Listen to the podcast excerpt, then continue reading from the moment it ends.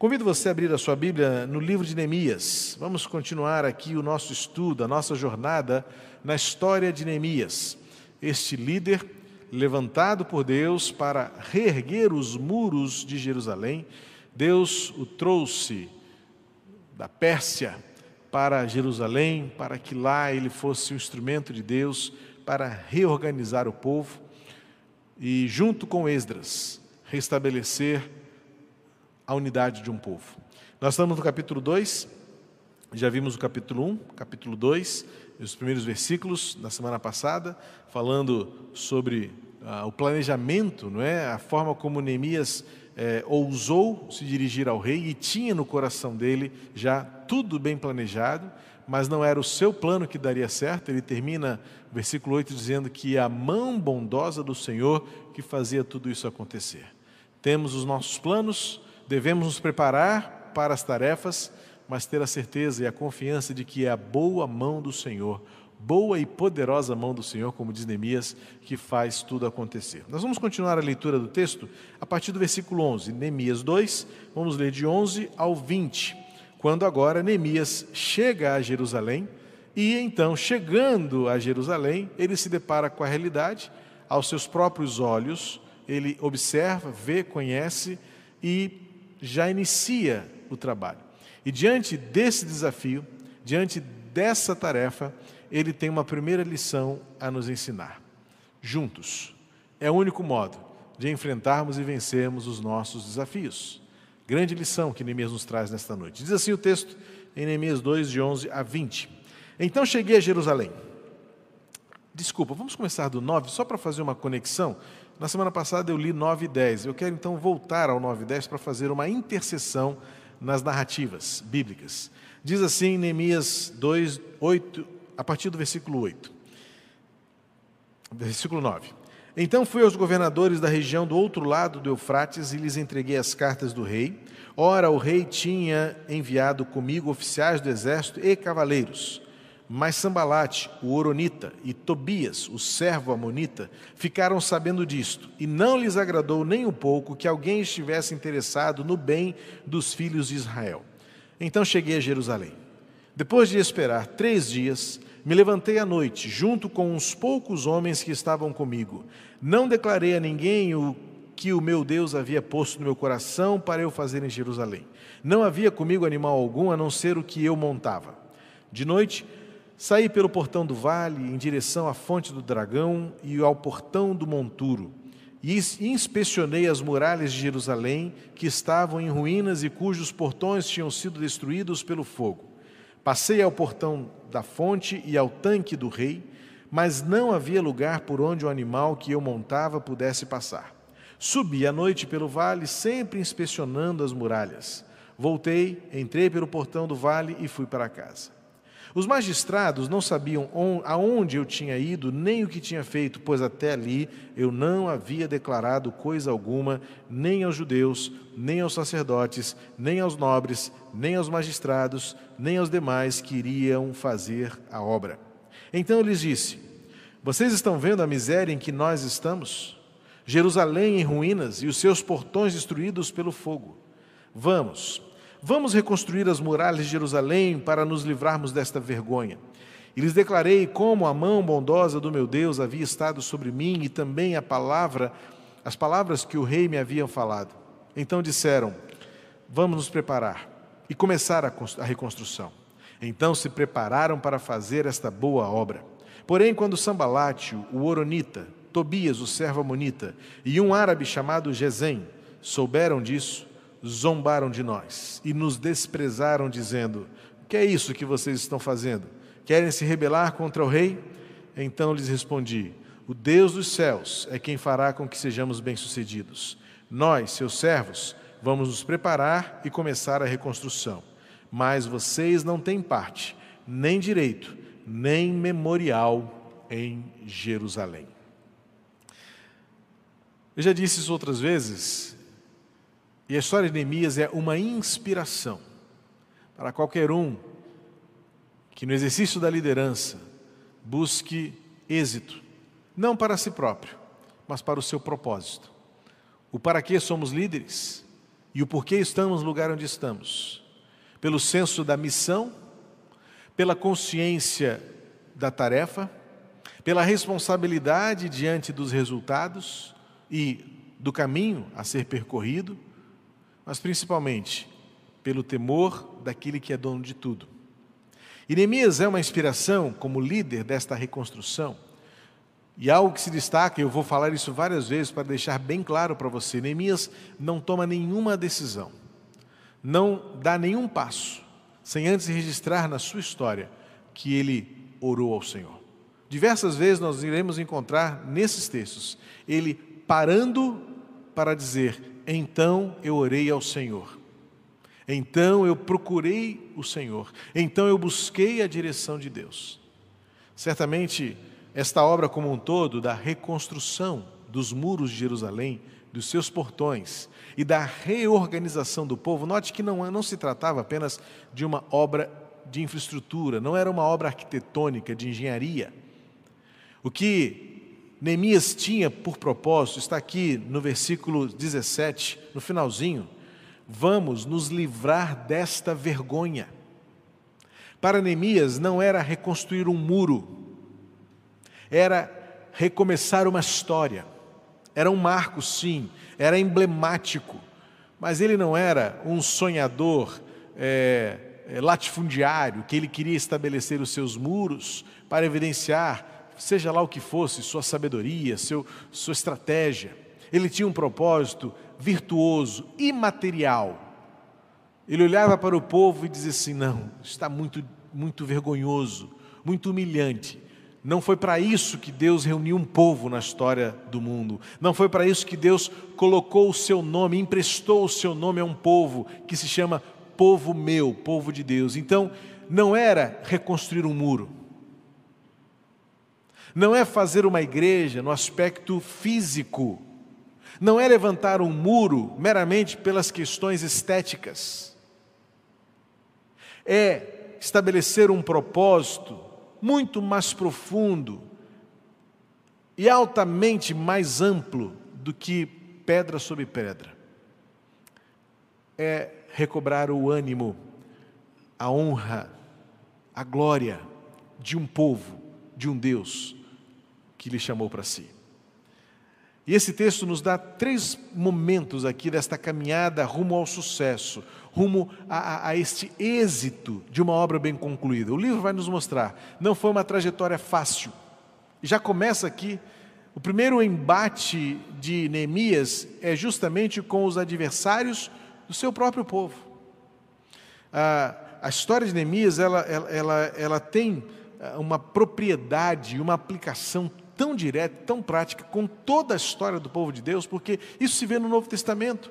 O apóstolo Paulo, o apóstolo Pedro, a história da igreja nesses dois mil anos de vida é, retrata de forma muito clara, e todos nós, em cada geração, temos visto isso. Aquilo que Neemias enfrentou é aquilo que nós enfrentamos.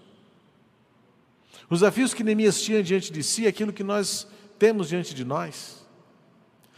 E principalmente aquilo que Neemias tinha no coração, é também aquilo que nós, como liderança, hoje temos no coração.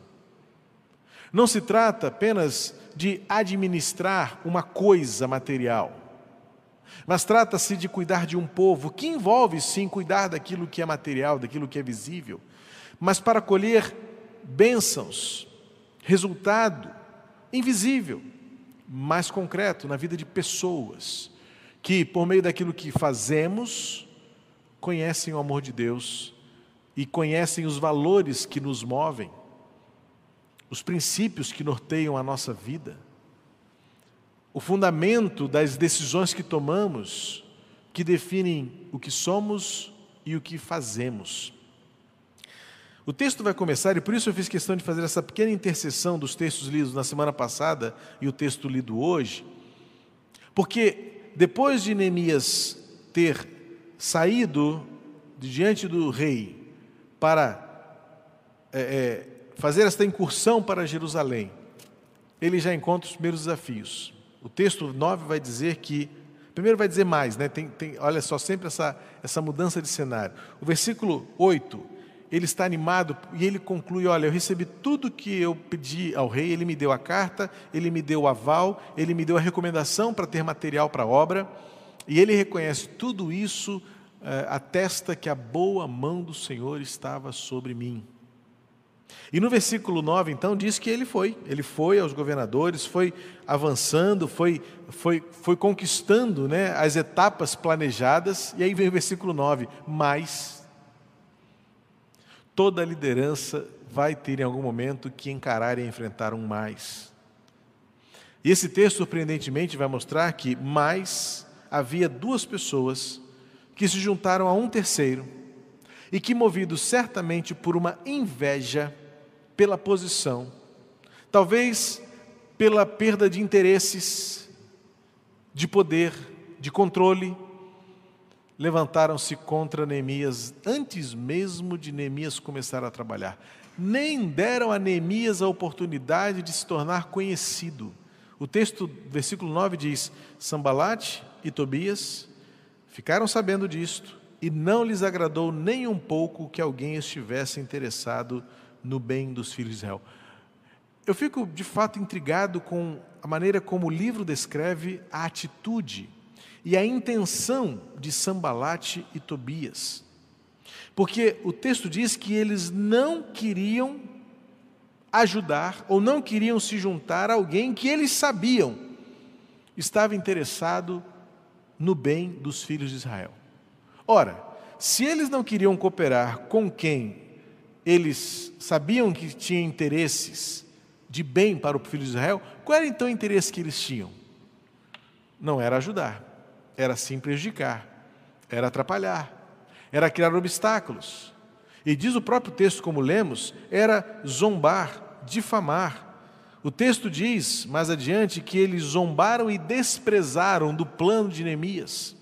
Mesmo após Neemias ter conseguido conquistar para si o apoio dos que se importavam. Mas o texto vai mostrar que Sambalat e Tobias foram incansáveis em criticar, questionar, atrapalhar a execução dos projetos sob a liderança de Neemias. Mas Neemias vai nos ensinar que, apesar de ou seja, mesmo com este mais Sambalate Tobias, que sempre haverá, Neemias teve uma postura que foi além, porque para cada mais Sambalate Tobias estavam ali, Neemias nos ensina que, ainda que, ou mesmo assim, eu tenho um, uma tarefa a cumprir, eu tenho um projeto a realizar, eu tenho um ministério a cumprir, eu tenho uma visão para buscar, eu tenho um sonho para concluir. Então, Neemias vai nos ensinar três coisas aqui nesta, neste primeiro relato do encontro dele com o povo. Primeiro, o texto diz que ele se colocou a inspecionar a situação. Ele já tinha ouvido uma informação. O primeiro capítulo lembra que ele sentou e chorou por vários dias diante das notícias que ele recebeu. E pasme, meu querido, minha querida, quando Neemias chegou lá e viu com seus próprios olhos, ele percebeu que a situação era muito pior. A ponto de, em determinado momento, versículo 14, diz que o próprio animal que ele montava não conseguiu passar tamanho, tamanha obstrução que aquela ruína estava causando ao trajeto. Não era pouca coisa, não. Por onde ele passou, tudo o que ele viu, tanto que ele chama de vergonha, ele viu destruição, viu abandono, viu humilhação. Ele disse: O meu povo, o povo do meu Deus, não pode viver assim. Mas antes que ele pudesse colocar para fora os seus intentos, ele permaneceu em silêncio, observando. Neemias nos mostra uma das marcas mais presentes na vida de um líder e na vida de qualquer um de nós, o silêncio. Neemias se colocou alguns dias apenas observando. Diz o versículo que ele esperou três dias, e aí ele foi olhar o que estava acontecendo e como estava a situação. E o texto vai dizer que ele escolheu não falar coisa alguma com ninguém. Versículo 16. Ninguém sabia o que eu estava pensando, ninguém sabia o que eu ia fazer. Era um momento onde apenas eu, diz Neemias, nutria no coração expectativas, desejos, sonhos e uma visão para este tempo, para este povo. Evidentemente que logo houve um momento onde ele reuniu todo mundo e compartilhou as suas expectativas, compartilhou as suas percepções. Mas no primeiro momento, este momento que eu diria que é o tempo ah, da inspeção, o tempo da investigação, o tempo do conhecimento, é fundamental para que muitas vezes, no silêncio do líder, ele consiga elaborar, afinar, aperfeiçoar e aprofundar as suas convicções. O líder precisa de um tempo de silêncio, para que no silêncio ele valide aquilo que ele está vendo, junto àquilo que ele está sentindo, para fundamentar aquilo que ele espera. E o que Neemias viu foi de fato uma cidade destruída. A descrição aqui é geográfica, mostra claramente os pontos por onde ele passou. E diz um texto interessante que depois ele fala que foi para o monte. Ou seja, ele queria olhar de longe também. Ele queria observar mais ao longe. Ele andou durante o dia, andou durante a noite. Ele procurou conhecer todas as facetas e todas as possibilidades, para que no silêncio do seu coração ele começasse a construir a melhor estratégia. Então, quando nós, de fato, planejamos, há aquele momento onde só o que mais importa é você e Deus consolidando no seu coração, primeiramente, a percepção do quadro. Que momento é esse? O que estamos vivendo? O que precisa ser feito? O que está acontecendo? E olha, nesse momento, de fato, poucas pessoas entenderão. Neemias sabia, e as lições da liderança confirmam isso, que não valeria a pena no primeiro momento dizer: vem cá comigo que eu vim aqui reconstruir os muros. Ele poderia jogar por água abaixo poderia desperdiçar energia, sem antes conhecer de fato qual era a dimensão do problema, qual era a gravidade da situação. Por isso ele se colocou a investigar, conhecer e estudar bem o cenário. Mas enquanto isso acontecia, ele guardou isso no seu coração. Isso é uma das disciplinas da liderança, aquele momento da solitude, e muitas vezes o líder se vê de fato sozinho. Nós vamos ver outras vezes aqui, eh, eu não quero adiantar o estudo, mas haverá um momento onde nós vamos perceber na vida de Neemias, quando era somente ele e Deus mesmo. Há um momento onde nem mesmo aqueles que um dia o apoiaram arrefecem no, apoio, enfraquecem nas convicções, mas será que isso vai dar certo? E então Neemias permaneceu sozinho, ele e Deus, na sua convicção de que aquilo era o propósito. E ele não poderia abandonar o barco deixar aquilo cair por terra. Então, o primeiro momento é da investigação, que passa pelo silêncio da sua alma com Deus, examinando tudo, pensando nas possibilidades, avaliando bem o cenário, certamente pesando os riscos. Para Neemias ter descrito aqui que antes mesmo dele chegar a Jerusalém, Sambalate e Tobias já sabiam que ele chegaria, é porque ele sabia de antemão que ele enfrentaria dificuldades, que ele não conseguiria, infelizmente, engajar a todos. Mas a questão é como vamos enfrentar o desafio da obra em si, além do obstáculo da contrariedade, da divergência. Então é quando diz o versículo 17, diz o texto que ele reúne todo mundo e agora ele externa o seu plano, ele trabalha o compartilhamento, ele divide com aquelas pessoas a sua visão, sem ignorar o seu testemunho, porque ele, lembra que ele, diz o texto, que ele declara para aquelas pessoas como a boa mão de Deus foi favorável a ele e ele conseguiu por parte do rei tudo aquilo que ele precisava. Era o seu testemunho. O testemunho de que ele estava ali não por ele próprio, mas movido por uma, por uma atitude de transformação, na dependência de Deus, ele testemunha para aquelas pessoas e diz: Mas eu não consigo fazer isso sozinho. E então, no final do versículo 18, ele olha para aquelas pessoas, os líderes do texto, líderes, magistrados, pessoas importantes, mas diz assim para eles: Vamos trabalhar, vamos nos preparar e vamos começar a reconstrução. Neemias faz um apelo. O apelo para o fato de que nenhuma obra pode ser realizada com sucesso, com êxito, se não houver o engajamento por meio da cooperação. E o versículo 18, então, declara que eles se prepararam para fazer esta obra. Houve o engajamento, houve a, a cooperação. É por isso que a única maneira de nós vencermos os desafios que se apresentam diante de nós é por meio da comunidade, do ajuntamento. Juntos é o modo mais eficaz para realizarmos o propósito de Deus neste tempo, na nossa geração. Mais adiante, Neemias vai recorrentemente lembrar isso ao povo. Ou a gente anda junto, ou a gente nunca vai conseguir ou a gente está junto nessa, nesse propósito, ou a gente de fato une as nossas mãos e as nossas ferramentas, e quem quiser ficar para trás, que fique para trás, mas as oposições não nos impedirão de concluir e levar a cabo aquilo que Deus tem colocado no nosso coração. É o desafio da liderança. Ao longo de toda a história, todos os líderes, em qualquer nível, com qualquer capacidade, mesmo os mais inteligentes, mesmo os mais empoderados, sempre tiveram alguém que de forma insatisfeita, infeliz, invejosa, se levantaram contrários à visão do líder.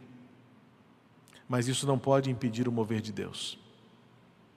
Faz parte da trajetória, faz parte do aperfeiçoamento, faz parte da própria vigilância, inimigos de dentro e de fora e neste caso, o que é mais surpreendente, porque o primeiro obstáculo veio daqueles que estavam no próprio povo, mas invejando a posição da liderança, invejando a posição do poder, acharam que deveriam fazer alguma coisa contra, diz o versículo 10, a qualquer um que estivesse interessado no bem dos filhos de Israel. É intrigante pensar que desde a época de Neemias, sempre haverá pessoas que se colarão contrárias a qualquer pessoa que, por melhor que sejam suas intenções, buscarão o bem do povo. Mas Neemias decide: isso não será possível se não houver cooperação. Então, o primeiro passo de um projeto bem-sucedido é o conhecimento, é a investigação, é o estudo e é o silêncio do líder diante de Deus para que ele tenha, em primeiro lugar, as convicções forjadas e consolidadas do propósito de Deus para aquele tempo, para aquele momento. Em segundo lugar, o texto nos ensina que a cooperação é o modo como as pessoas estarão engajadas neste intento. O texto vai prosseguir, vai avançar, e nós vamos ver em outras experiências, em outros momentos, que ou o povo se une ou a obra ia terminar. Ou o povo se junta, ou os inimigos venceriam. Ou o povo se une, ou os adversários conquistariam e derrubariam tudo aquilo que estava sendo feito até ali. E sem dúvida alguma, o que mais me chama a atenção novamente nesse texto é que no versículo 20 ele mostra a sua determinação. Não a determinação nas suas forças, na sua capacidade, mas ao receber daqueles homens a resposta de que estariam juntos com ele, recebem concomitantemente a reação zombadora e injuriosa de todos aqueles que estavam desejosos de atrapalhar o trabalho. E quando isso acontece, no versículo 20, Neemias reage dizendo assim: Bom, o Deus dos céus é quem fará com que sejamos bem-sucedidos. Diante do primeiro obstáculo, Neemias não gasta tempo no embate, não gasta tempo na reação, não gasta tempo na justificação. Ele não quer se explicar e se justificar, ele apenas apenas afirma que, olha, haverá pessoas contrárias, mas nós vamos olhar para Deus. O Deus dos céus é quem fará com que sejamos bem-sucedidos. E ele coloca as coisas no seu devido lugar. Olha como ele termina o versículo 20. Nós somos seus servos. Vamos nos preparar para recomeçar a reconstrução. Sabe o que isso significa? Vamos fazer aquilo que nos compete e Deus fará aquilo que é competência dele. A gente faz a obra, o milagre é de Deus. Muitas vezes a gente não faz porque a gente se depara com obstáculos, com escassez, não tem dinheiro, não tem pessoa, só tem adversário, sempre tem gente do contra, ninguém acredita, ninguém compra a nossa visão. Mas Neemias nos ensina que a liderança se estabelece pela investigação e pelo conhecimento do todo. E muitas vezes apenas o líder vai ter esta visão de início, porque ele estudou, ele investigou, ele sonhou, ele idealizou, ele quis o bem de todo o povo e algumas vezes ficou apenas guardado entre o coração do líder e o coração de Deus. Mas no momento em que o líder revela o seu sonho, revela o seu propósito, revela o seu plano, ele espera a cooperação, o ajuntamento, o apoio, o braço, a força, a presença, a entrega, a generosidade. E ainda que haja adversidade e oposição, o líder sabe que o sucesso nunca será pelo embate, pelo confronto, pelo argumento. Não. Ele diz no versículo 20: é o Deus que fará que sejamos bem-sucedidos. Investigação, cooperação e determinação. Agora Neemias está determinado, nós vamos levar isso até o fim. Eles podem zombar de nós, eles podem nos injuriar, que seria falar mentiras a nosso respeito, eles podem nos desprezar, dizendo que nós não seremos capazes. Isso volta a acontecer. Eles olham para os, para os obreiros no muro e falam assim: ah, vocês não vão conseguir, vocês acham? Mas Neemias sabia que esta obra não era dele, era obra de Deus. E ele encoraja o povo, ele diz logo de início: Nós vamos conseguir, não por nós, mas é porque Deus, o Deus dos céus, fará com que isso aconteça. Nós somos seus servos. Vamos nos preparar e começar a reconstrução. Vamos fazer aquilo que é o nosso papel. Vamos fazer aquilo que está em nossas mãos. Vamos erguer os nossos tijolos. Vamos ofertar as nossas ofertas. Ah, mas é pouco. Eu não tenho força. Eu não sei fazer. Vamos fazer aquilo que está ao nosso alcance, o que nos compete fazer. O milagre é obra de Deus. A questão é que a gente espera que Deus faça aquilo que nós devemos fazer e que muitas vezes o milagre vai ser gente que vai realizar. A gente inverte as obras, a gente inverte as tarefas, a gente inverte tudo mas a obra começa. E ele responde aos seus adversários. Neemias é uma lição preciosa porque a sua assertividade é sempre presente. Ele termina o versículo 20, ele se dirige aos seus e depois se dirige a esses já opositores e fala assim: olha, vocês não têm parte. Se vocês não quiserem se unir a nós, lamento, vocês não fazem parte do todo. É o que ele termina dizendo. Vocês não têm parte nem direito e nem serão lembrados em Jerusalém, não terão memorial. É triste demais. É triste demais para aqueles que preferem ficar na oposição, para aqueles que querem ficar no, no, no conforto da crítica, pura e simplesmente. Passar o tempo e eles serem lembrados como tais, apenas como aqueles que não ajudaram, apenas como aqueles que não participaram que não colocaram as mãos na massa. E é o que Neemias termina dizendo: Olha, vocês já escolheram o lado de vocês. Se vocês querem apenas nos injuriar, nos desprezar, nos ridicularizarem, zombarem de nós, ou se vocês escolheram ficar no, no caminho do obstáculo, se vocês ficarão obstaculando tudo aquilo que nós desejamos como povo realizar, lamento, mas vocês não fazem parte do povo. Lamento, mas vocês não deveriam nem usufruir daquilo que o povo tem vivido. E lamento, olha como Neemias termina: lamento, no final vocês nem serão lembrados. E o texto termina, eu vou já dar um spoiler aqui. O livro de Neemias termina com um memorial, uma lista enorme de nomes e famílias que reconstruíram o muro. Eu não sei você, mas eu quero ser lembrado como alguém que ajudou, que contribuiu a reconstruir o muro nesta história, que ajudou a esta igreja a fazer a obra de Deus acontecer. Se faz por meio da cooperação e da dependência de Deus. Algumas vezes o líder permanecerá em silêncio, porque algumas vezes somente o coração dele e o coração de Deus se unirão na visão, no sonho, no propósito. Importa é que quando o líder colocar o seu sonho para fora, o povo se junte a ele e diga como Neemias ouviu: Vamos sim, vamos nos preparar e vamos começar a reconstruir o muro. É o que mais abençoa a vida do líder, não é o sustento, não são os elogios, não são os abraços, não são os toques de ombro, são pessoas que dizem assim: estaremos juntos e vamos juntos nisso até o fim. Que Deus nos abençoe. E continuemos aprendendo com Neemias. Temos muito mais pela frente. O muro começa a ser reedificado. E eles começam a viver outros desafios e outros obstáculos. Sambalat e Tobias são incansáveis. Mas uma pena. O que se sabe de Sambalat e Tobias é apenas que eles não tiveram parte com o povo. Não deveriam ter direito a tudo aquilo. E sequer foram lembrados como aqueles que ajudaram.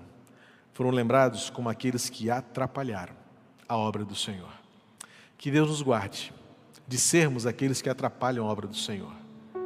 Que Deus nos fortaleça para, apesar daqueles que preferem atrapalhar a obra do Senhor, sejamos o povo que de mãos dadas dizem: vamos nos preparar e vamos começar a reconstruir. Queridos, está chegando um tempo de reconstruir a igreja, porque nós vamos voltar, em algum momento nós vamos voltar, e vamos ter que reunir, reagrupar, recomeçar. E talvez seja um bom momento para a gente, como igreja, dizer uns para os outros: vamos nos preparar e vamos começar a reconstruir aquilo que a pandemia tentou destruir. Mas o Senhor nos manterá juntos, unidos, para a glória de Deus. Quem fará isso acontecer é o Deus dos céus. Nós somos apenas seus servos. E vamos juntos trabalhar para isso. Pai querido, completa a tua obra em nosso coração. E que seja assim sempre a tua glória entre nós. Que sejas tu fazendo a tua obra acontecer. Em nome de Jesus. Amém. Obrigado por sua presença conosco. Que a palavra de Deus tenha abençoado o seu coração e que juntos, sim, possamos continuar servindo ao Senhor, realizando a obra dele neste tempo. É assim que se faz um líder. É assim que um líder deve ser juntos. É desse modo que nós faremos a obra do Senhor acontecer. Deus abençoe você. Para os alunos da nossa plataforma Trilha até amanhã às 20 horas. Para você que não faz parte ainda do nosso conjunto de ensino à distância, até domingo, se Deus permitir, às 10 horas da manhã. Deus abençoe você, um bom instante de semana, em nome de Jesus.